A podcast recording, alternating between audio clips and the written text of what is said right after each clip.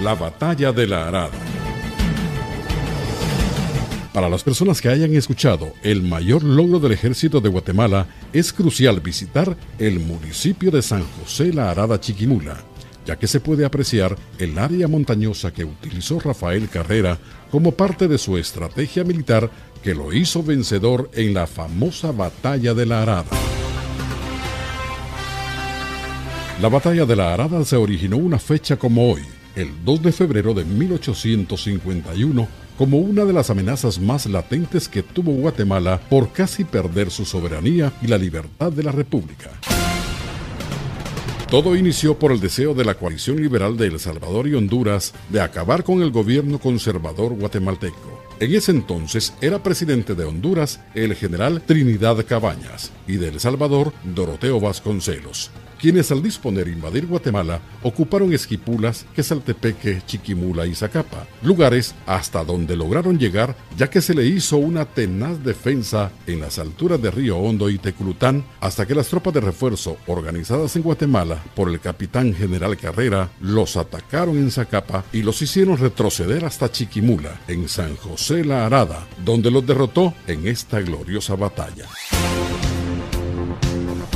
Al haber ingresado al país los invasores por el lado oriente, el general Rafael Carrera, con su magnífica estrategia militar, utilizó de ventaja la forma del valle y así pudo liderar victoriosamente la batalla, ya que las fuerzas invasoras los duplicaban en número utilizó el valle para poder confundir a sus enemigos, ya que del lado izquierdo del municipio estaba el Cerro La Campana, el cual tenía cultivo de caña y lo mandó a incendiar para que el sonido que hace este cultivo al arder se confundiera con disparos. Por el otro lado, en otra montaña que se veía a lo lejos, hizo caminar a los mismos hombres en círculo para que pareciera que fueran más. De esta forma, rodeó al enemigo, ya que ahora tenía frente a sí el fuego vivo del ejército guatemalteco. Por los flancos un incendio y hacia atrás el río, que dificultaba la retirada. Pronto se inició un retroceso de las líneas aliadas, que era más una fuga que una retirada estratégica.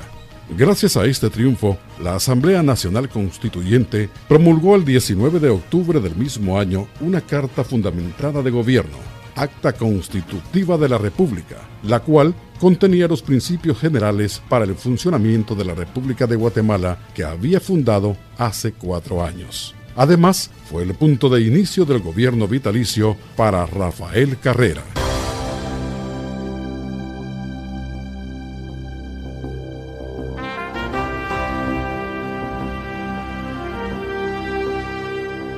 Hacia las 5 de la tarde, el fuego se hacía menos fuerte y el sol de oriente guatemalteco alumbraba una escena terrible. Entre el humo y las cenizas quedaba el campo lleno de cadáveres. Cuando terminó el combate, se notó la falta del jefe guatemalteco.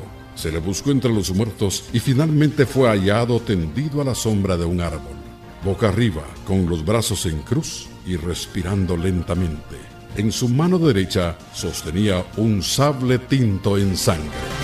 Desde la estación de Emisoras Unidas en Chiquimula informó Óscar Castañeda. Primera en noticias, primera en deportes.